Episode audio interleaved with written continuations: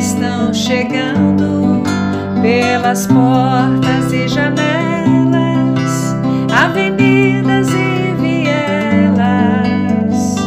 Elas estão chegando, elas estão chegando pelas portas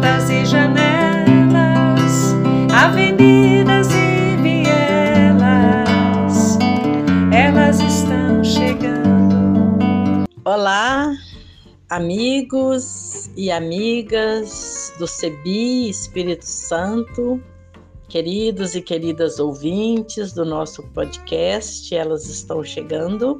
Aqui quem fala é a Ivonete da Silva, sou colaboradora do CEBI. Hoje é o quarto podcast, né? Os três primeiros trataram das mulheres nas narrativas da criação, trabalhando nos primeiros dois o livro do Gênesis e no último Provérbios. O tema geral é a resistência ao patriarcado. Hoje, então, refletiremos o controle do corpo da mulher pela lei. Há poder no corpo da mulher. Estamos falando do período do pós-exílio, onde a mulher é marginalizada como impura, como nós vamos ver nos textos que eu vou ler agora, né? Nós pegamos o Levítico, capítulo 12, versículos de 1 a 8, e Levítico, capítulo 15, de 19 a 30. E inicia assim o capítulo 12. Javé falou a Moisés: Diga aos filhos de Israel: quando uma mulher conceber e der à luz um menino, ficará impura durante sete dias, como durante sua menstruação será impura. No oitavo dia, o prepúcio do menino será circuncidado. Durante 33 dias, ela ainda ficará purificando-se do seu sangue. Não poderá tocar nenhuma coisa consagrada, nem ir ao santuário enquanto não terminar o tempo da sua purificação. Se der à luz uma menina, ficará impura durante duas semanas, como durante sua menstruação, e ficará mais sessenta e seis dias purificando-se do seu sangue. Quando a mulher tiver terminado o período de sua purificação, seja por menino, seja por menina, levará ao sacerdote na entrada da tenda do encontro um cordeiro de um ano para o holocausto e um pombinho ou rola para o sacrifício pelo pecado. O sacerdote os oferecerá diante de Javé, realizará por ela a expiação e ela ficará purificada do seu fluxo de sangue essa é a lei sobre a mulher que dá à luz um macho ou fêmea. Se ela não tem meios para comprar um cordeiro, pegue duas rolas ou dois pombinhos, um para o holocausto e o outro para o sacrifício pelo pecado. O sacerdote fará expiação por ela e ela ficará purificada. Quando uma mulher tiver um corrimento, sendo seu corrimento sangue do seu corpo, ficará sete dias em sua menstruação. Quem a tocar ficará impuro até a tarde. O lugar em que ela deitar ou sentar enquanto estiver em sua menstruação, ficará impuro. Quem tocar o leito dela deverá lavar as próprias roupas e tomar banho e ficará impuro até a tarde. Quem tocar em qualquer coisa em que ela sentou, lavará as próprias roupas e tomará banho e ficará impuro até a tarde. Se o objeto tocado estiver sobre a cama ou sobre qualquer coisa em que ela sentou, ficará impuro até a tarde. Se um homem tiver relações com a mulher menstruada, a menstruação dela virá sobre ele e ele ficará impuro durante sete dias. E toda cama em que ele se deitar ficará impura. Quando uma mulher tiver um corrimento por muitos motivos, corrimento de sangue dela, fora do tempo de sua menstruação, ou quando o corrimento for além dos dias de seu corrimento menstrual normal, ela ficará impura, como nos dias da sua menstruação. E toda cama em que ela se deitar durante os dias do seu corrimento ficará impura, como a cama da sua menstruação e toda coisa sobre a qual ela se sentar ficará impura, como na impureza da sua menstruação. Quem tocar nesses objetos ficará impuro. Deverá lavar as roupas e tomar banho e ficará impuro até a tarde. Quando a mulher ficar curada de seu corrimento, contará sete dias e então estará pura. No oitavo dia, pegará duas rolas ou dois pombinhos e os apresentará ao sacerdote na entrada da tenda do encontro. O sacerdote oferecerá um deles em sacrifício pelo pecado e o outro como holocaustos. Desse modo, o sacerdote fará por ela, diante de Javé, a expiação por causa do corrimento de sua impureza. Então, esses dois textos, Levítico 12, Levítico 15, trata né, do assunto da pureza da mulher. No período do pós-exílio, a mulher era marginalizada, impura, como está bem presente nesse texto que eu acabei de ler e que vou conversar com você, amigo, amiga ouvinte, sobre essa questão. E a pergunta que eu lhe faço é: por que o corpo da mulher precisa ser controlado? Isso já na época do pós-exílio e até hoje. Há poder no corpo da mulher? Por que o corpo da mulher ameaçava e ameaça ainda tanto? Estamos falando do período do pós-exílio, que é um tempo de reconstrução da comunidade judaica.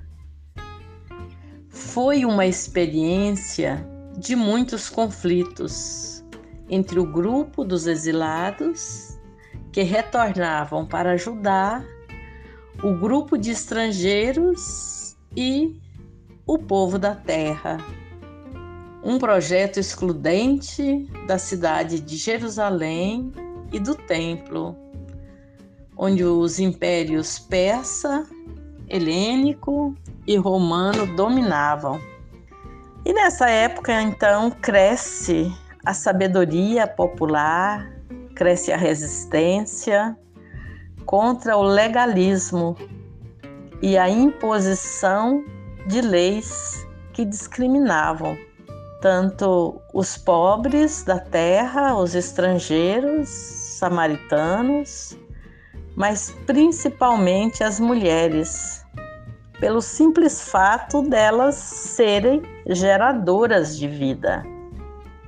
Mesmo com o patriarcalismo desde os tempos mais antigos, mas sempre houve reação contrária à marginalização da mulher. Sempre teve uma pontinha de resistência. O capítulo 12 do livro do Levítico, ele discorre então sobre a impureza da mulher por causa do sangue. Quando ela estava menstruada, a mulher não podia tocar em nada sagrado, consagrado, nem frequentar o templo. Depois de dar à luz, né, como vimos no texto, precisava ficar 66 dias se purificando. Caso fosse menino, no oitavo dia era levado ao templo para ser circuncidado e menina, 33 dias para sair de casa. Quando terminado o tempo da purificação, se levava então ao sacerdote na entrada da tenda do encontro um cordeiro de um ano. E se a família fosse pobre, no caso de Maria e José, poderia ser substituído por um casal de pombinhos. Ao homem se acentuava e ainda se acentua o poder político, religioso, social, enquanto a mulher fica limitada ao espaço da casa como filha, esposa e mãe, sempre dependendo do homem, né? Como marido, pai ou até mesmo filho. Ao longo da Bíblia, nos deparamos com essas realidades. Então, no texto que estamos refletindo, fica bem claro, né? Aquilo que era a bênção de Deus antes do exílio, como em Abraão, que eram os filhos e as filhas, agora no pós-exílio se torna uma maldição por causa do sangue, da menstruação, do parto, passa a ser contaminação, impureza, enfim, a exclusão das mulheres. Estão excluídas de realizarem o culto às suas deusas, a Xerá, a Nat, Astarte, tanto nos santuários tribais como nos domésticos os ciclos sagrados, os ciclos da vida relacionados aos ciclos da lua e da maré integram a mulher à natureza. E o que vemos a partir de Levítico é a impureza, a culpabilidade pelo pecado, né? Que visam controlar os seus corpos e abafar a sua resistência.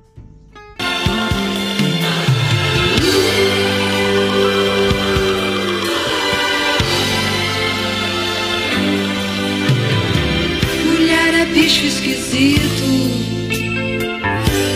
todo mês sangra.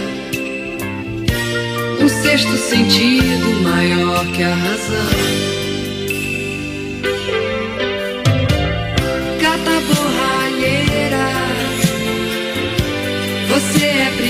Princesa. Dondoc é uma espécie em extinção. Por isso não provoque. É cor de rosa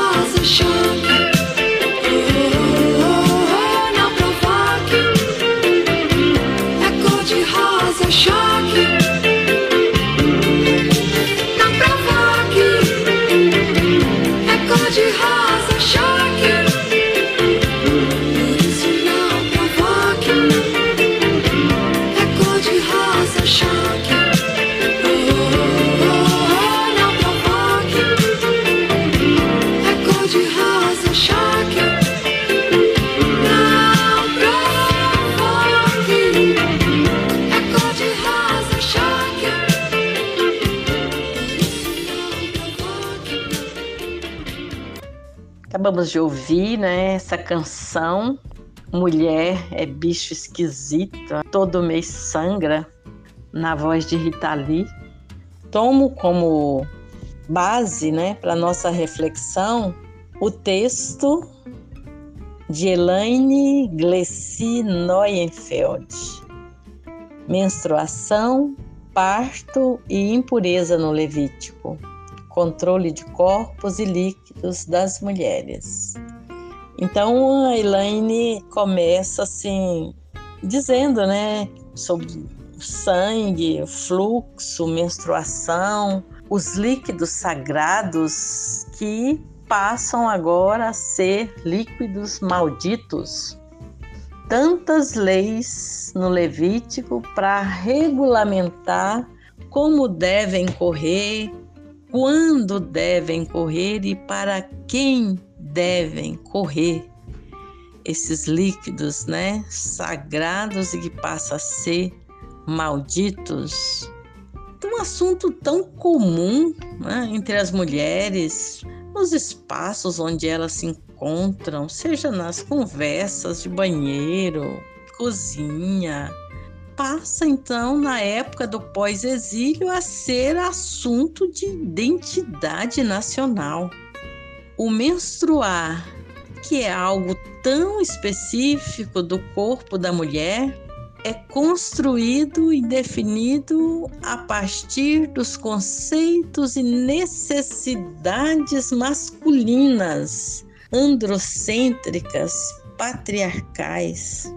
Não é mais a mulher, não é mais da mulher, é para os homens e por eles definido. Os homens definem as leis que mandam e desmandam no corpo da mulher. Há quem diga que esses assuntos em torno da menstruação, do parto, são coisas do passado e que não existem na sociedade moderna, ou até minimizam, dizendo que isso é crendice, que essas mulheres são loucas, mal amadas, insistindo em discutir esse assunto. Ah, lê do engano.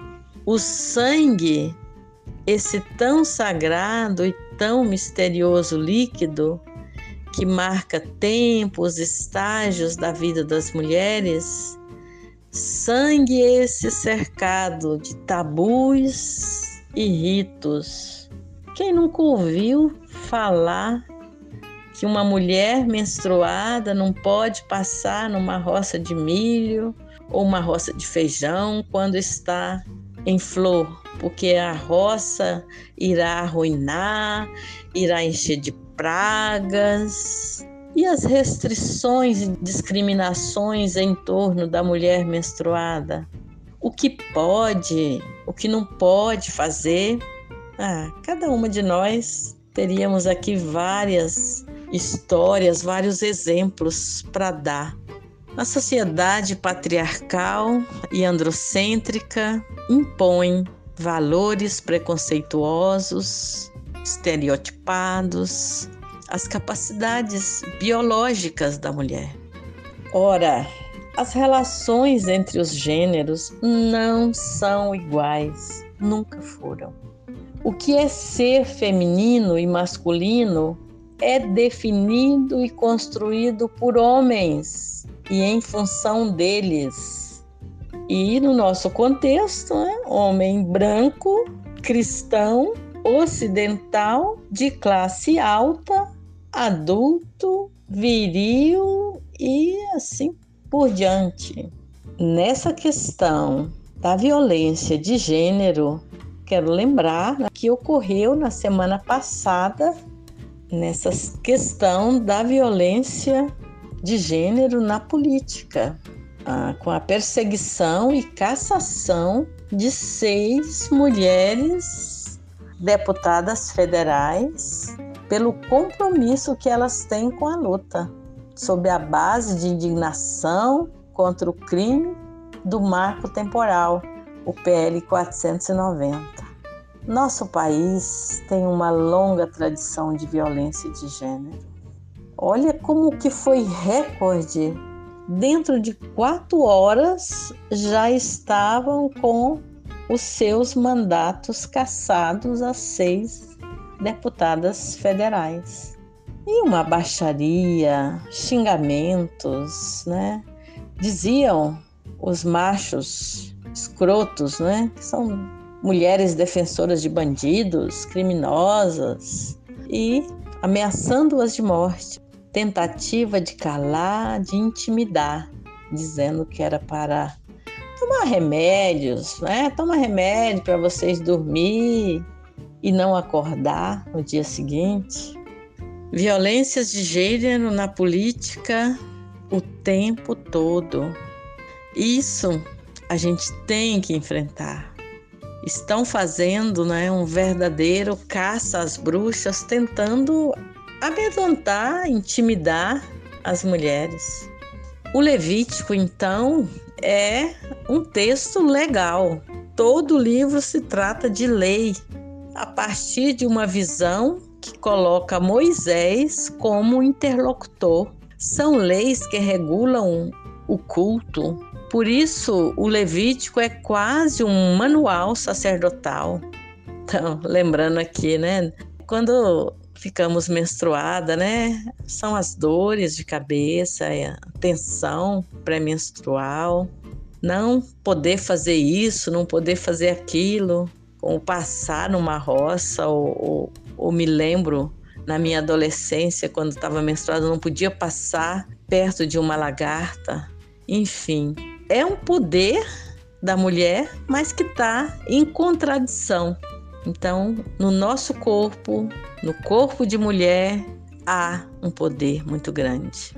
O fluxo genital da mulher no Levítico, ele é considerado uma das cinco impurezas curáveis. Três dessas impurezas estão relacionadas com o sangrado da mulher e as outras com o sêmen. É interessante que o sangue regular e irregular da menstruação e do pós-parto, mas qualquer outro fluxo vaginal é considerado puro, inclusive o, o fluxo decorrente de doença venérea ou mesmo de infecção de urina. Isso demonstra que as leis de impureza não têm nada a ver com higiene, mas é uma preocupação com o culto. Tomando em conta os grandes períodos de aleitamento materno e a frequência da gravidez, devido à alta taxa de mortalidade infantil, a menstruação provavelmente não era muito comum na vida de uma mulher. As leis prescritivas e proibitivas em torno da menstruação podem ser entendidas neste contexto. O sangue menstrual, em particular, contém em si o simbólico da vida e da morte. Portanto, é misterioso, impossível de ser dominado e controlado, porque está muito próximo ao sagrado. Uma mulher que tem fluxo é chamada no hebraico por nidar, é a mesma raiz do verbo que significa apartar, separar ou mover-se para longe. Parece que quando no Levítico 12, versículo 4, se diz da mulher, né? Nenhuma coisa santa ela pode tocar, nem entrar no santuário até que se cumpra os dias de sua purificação. Está se querendo dizer que duas realidades misteriosas e sagradas: a mulher menstruada e o espaço sagrado, né, o templo, os santuários. Devem ter os seus limites claramente delimitados para não provocar caos ou confusão em caso de um se embrenhar no outro. A separação pelo tabu ainda não implica uma subordinação ou hierarquização de um estado sobre o outro. A menstruação, o parto, a amamentação como realidades biológicas das mulheres são vistos dentro do mundo patriarcal relacionados com o fim único que é a procriação. estas capacidades biológicas, longe de serem poderosas para as mulheres, são usadas como formas de subordinação. Não somos nós, mulheres, quem definimos os nossos ritmos, os nossos tempos, os nossos corpos.